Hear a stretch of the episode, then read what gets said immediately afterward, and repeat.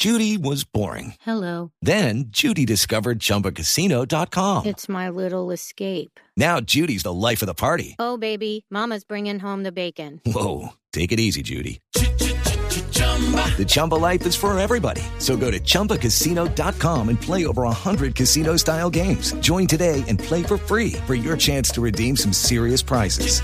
chumba ChumbaCasino.com. No purchase necessary. Void where prohibited by law. 18 plus terms and conditions apply. See website for details. Las noticias del mediodía en Mañanas Blue. Son las 12 del día en punto y es momento de las noticias. Y cuando llegan las noticias vienen de la mano de Eduardo Hernández. Don Eduardo, buenas tardes. ¿Cómo están las cosas en Bogotá? Hola Camila, ¿qué tal? Muy buenas tardes para usted. Pues mire, el día soleado, pero muchas manifestaciones, protestas, los comerciantes por lo de siempre, por las cuarentenas, por los cierres. A esta hora hay 17 estaciones de Transmilenio cerradas precisamente por esas manifestaciones que básicamente se concentran en el centro y en el norte de Bogotá. Inicialmente vamos al centro de la capital de Colombia. ¿Qué está pasando a esta hora, José Luis Pertus? With Lucky Land slots, you can get lucky just about anywhere. Dearly beloved, we are gathered here today to. Has anyone seen the bride and groom? Sorry, sorry, we're here. We were getting lucky in the limo and we lost track of time. No, Lucky Land Casino, with cash prizes that add up quicker than a guest registry. In that case, I pronounce you lucky. Play for free at LuckyLandSlots.com. Daily bonuses are waiting. No purchase necessary. Void where prohibited by law. 18 plus. Terms and conditions apply. See website for details.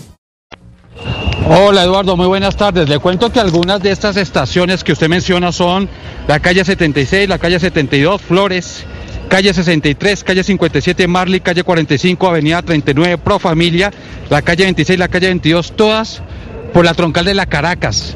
Hay manifestaciones en varios puntos de la ciudad sobre esta troncal. Y aquí en el centro acaba de hacer presencia ya el SMAT, la Escuadrón Móvil Antidisturbios y la Fuerza Disponible. Intentaron los manifestantes tomarse la Caracas hacia el sur. Son comerciantes del sector de San Victorino. Y a esta hora ya ha hecho presencia la Fuerza Disponible y el SMAT para evitar, incluso ya diciéndole a los comerciantes que pues se han completado cerca de tres horas de bloqueo, que es momento de abandonar. Recordemos, ellos están a la espera de las decisiones por parte del distrito. Reunión hoy a las 2 de la tarde para saber si en Santa Fe, en esta localidad donde nos encontramos, en el sector de San Victorino, se levanta la cuarentena. Gracias, José Luis. Y ahora nos vamos para el norte de Bogotá, porque en la calle 72 con Caracas, ahí también están bloqueando Transmilenio. En ese sitio está Julián Ríos. A esta hora permanecen aquí eh, los comerciantes del el centro comercial Unilago y del centro de alta tecnología. Ellos están eh, aquí bloqueando la avenida Caracas con calle 72 porque están exigiendo la reapertura ya inmediatamente. Buenos días, ¿cuál es su nombre y por qué decidieron ustedes hacer esta protesta? Mi nombre es Luis Carlos Orejarena del Centro Comercial de Alta Tecnología. Nosotros decidimos hacer esta protesta porque ya nos sentamos con el gobierno distrital, o sea, la Secretaría de Gobierno y, la de Desarrollo Económico, pero no nos dan soluciones para poder trabajar aún cumpliendo los protocolos y aún estando en las excepciones. Es decir, han cerrado los centros comerciales arbitrariamente y sacaron cuarentenas que no quisieron levantar incluso este fin de semana. Sí, permanecen aquí, eh, hay también personal de la policía, gestores de convivencia y ellos tienen taponada tanto la avenida Caracas como la calle 72 en ambos sentidos. Julián Ríos, Blue Radio. Pendientes de esa situación allí en el norte y en el centro de Bogotá. Gracias, Julián. Y vámonos a Cartagena, Camila, porque el alcalde de la ciudad quiere que sea la primera en habilitar los vuelos internacionales y está pidiendo permiso para que eso ocurra a partir del mes entrante, del mes de septiembre. Dalia Orozco. El alcalde de Cartagena, William Dau, se reunió con el ministro de Turismo, José Manuel Restrepo, y las ministras de Transporte, Ángela María Orozco, y del Interior, Alicia Arango, para formalizar y evaluar la solicitud que hizo el mandatario de poner en marcha un plan piloto de vuelos internacionales en la heroica. El mandatario señaló que ya que Cartagena recibió la aprobación para realizar sus primeros pilotos de vuelos comerciales a nivel nacional, lo que se busca ahora es que se permitan reactivar los vuelos internacionales de manera simultánea con los domésticos. Cartagena le da igual si un vuelo llega de Bogotá o de Medellín O de Bucaramanga o de Pereira, o si llegas de Nueva York o de cualquier país, eh, eh, ciudad de, de, de, Europa. Lo importante es que si nos llega un grupo de, de personas en un vuelo, se sigan todos los protocolos. El alcalde dijo además que esta reapertura es fundamental para reactivar el turismo, que es la sangre que alimenta la economía de la ciudad. En Cartagena ya fueron aprobados los vuelos pilotos con Bogotá y Pereira a partir del mes de septiembre. Son las 12 del día, cuatro minutos. Y todas estas protestas tienen que ver, entre otras cosas, con la economía, porque la gente está viendo afectados o ya vio afectados sus negocios. Pues la calificadora Fitch Ratings advirtió que Colombia puede llegar a perder el grado de inversión por las difíciles condiciones económicas por la que está pasando el país. Eso podría encarecer la deuda internacional y generaría entonces un retroceso enorme en materia económica. Marcela Peña.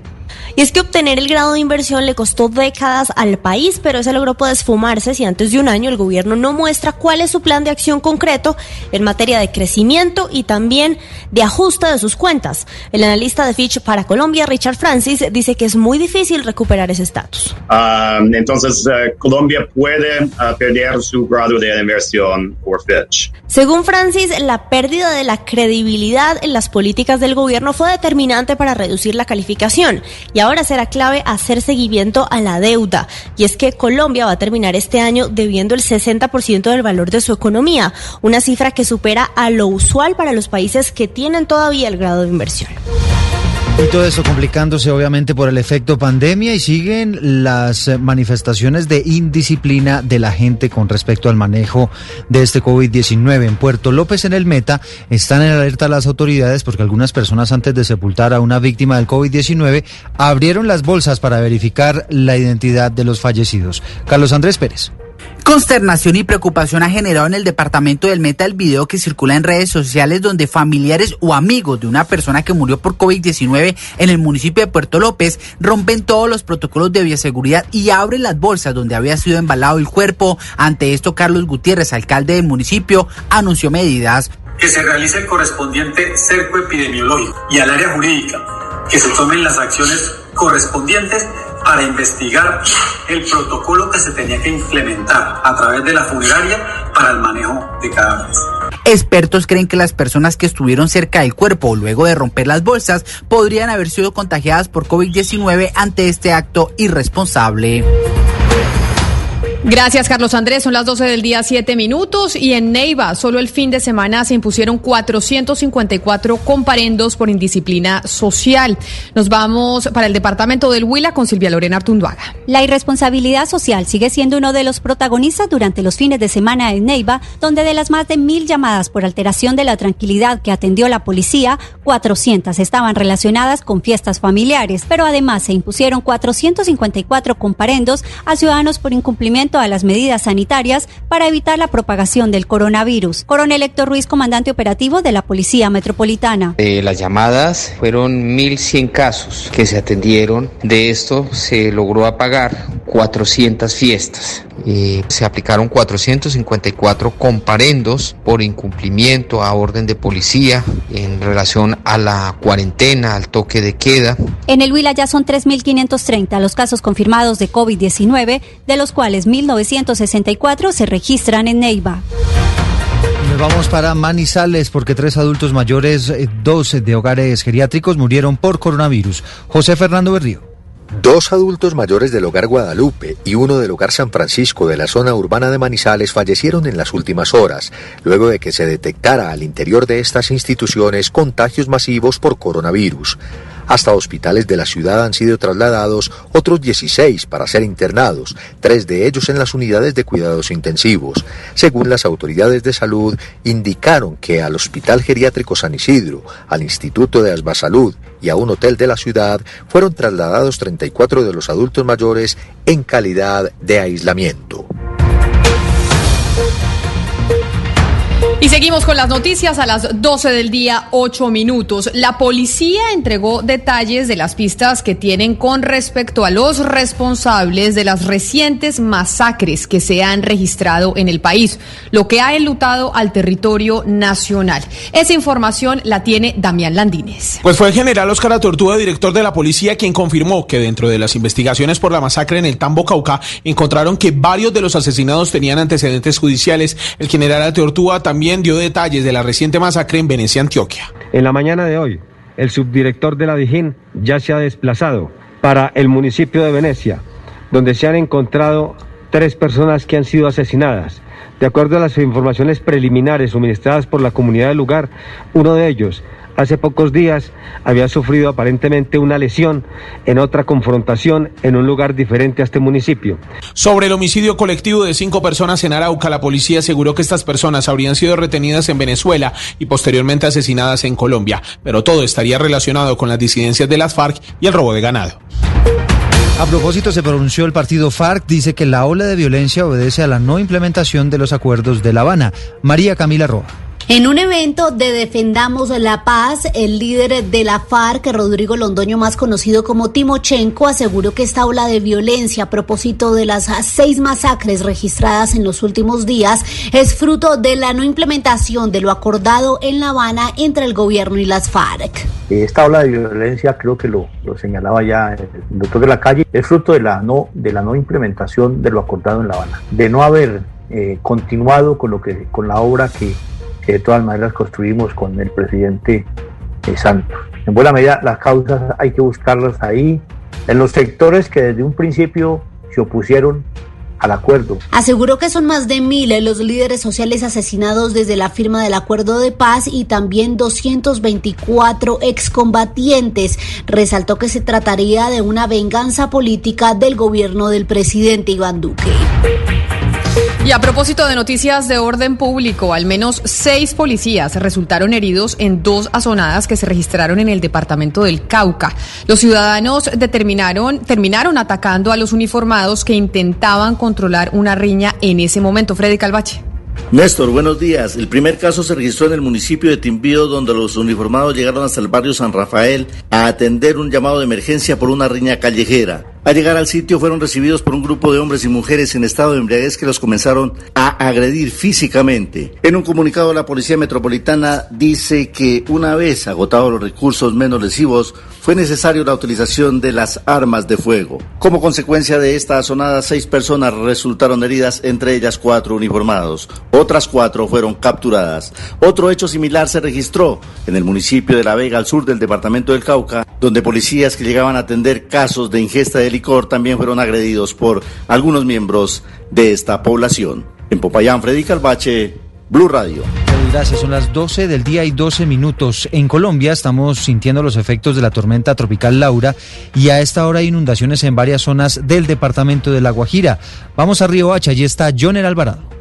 El último reporte entregado por la Oficina de Gestión de Riesgo de La Guajira da cuenta que hubo graves afectaciones, sobre todo en las rutas de acceso que llevan a las diferentes comunidades indígenas en la zona de la Alta Guajira, pero también hubo afectaciones por parte de algunas viviendas que terminaron destechadas y árboles caídos, pero en varios barrios de la zona urbana de Maicao. Además de eso, las autoridades y organismos de socorro reportaron afectaciones por lo menos en unas 16 viviendas de manera preliminar en lo que tiene que ver con la zona rural de Riohacha, exactamente en el corregimiento de Matitas. La Oficina de Gestión de Riesgo Departamental también ha alertado a las diferentes alcaldías y organismos de socorro para que estén muy atentos ante cualquier situación que se pueda presentar, pues esta semana se prevé que continúen las lluvias en esta parte del Caribe colombiano. La noticia internacional. Y en noticias internacionales en Paraguay, la justicia va a decidir hoy si recupera su libertad el exjugador brasilero Ronaldinho y su hermano procesados por falsificación de documentos. Los detalles los tiene Fátima Garay de la cadena aliada Telefuturo. Muchas gracias y la justicia paraguaya resuelve hoy si el exjugador de fútbol brasileño Ronaldinho Gaúcho y su hermano Roberto de Asís Moreira son liberados del proceso que investiga el presunto uso de documentos falsos para entrar aquí en nuestro país. El juez penal de garantías Gustavo Amarilla lo citó el día de hoy para analizar el requerimiento conclusivo de la Fiscalía donde se solicita simplificar el proceso de ambos, es decir, para no llegar a un juicio oral y público y que sean juzgado por un tribunal de sentencia, pero bajo ciertas reglas de conducta. Ronaldinho debe reconocer el hecho, también realizar una donación de 90 mil dólares, tener un domicilio fijo en Brasil y también comparecer ante la justicia brasilera cada tres meses como para garantizar su sometimiento a este proceso. Para su hermano Roberto de Asís Moreira se solicita la suma de 110 mil dólares, las mismas reglas de conducta que su hermano, además de reconocer este hecho. Y de Paraguay viajamos a los Estados Unidos porque ByteDance, la compañía dueña de TikTok, anunció que demandará al gobierno de Donald Trump por las decisiones tomadas en los últimos días sobre la prohibición de negocios entre empresas externas y ByteDance, así como la obligación de su venta. Hay que recordar que ByteDance ya se une a un grupo de usuarios de WeChat, el servicio de mensajería más usado en China, los cuales también demandaron al gobierno de Donald Trump en un tribunal de San Francisco. La noticia deportiva. La noticia deportiva llega desde Estambul. Luego de dos meses ha regresado a las canchas y a jugar con el Galatasaray Radamel Falcao García. Hoy el primer equipo enfrentó al sub-19 y allí ganaron seis goles a dos. Uno de los tantos fue marcado por el goleador histórico de la selección colombiana de fútbol. También hizo presencia en el arco contrario Arda Turam. Este es el primer juego amistoso del Galatasaray pensando en el inicio de la Liga Turca el próximo 12 de agosto. El viernes nuevamente partido amistoso y esperemos que nuevamente vuelva a marcar el Tigre colombiano.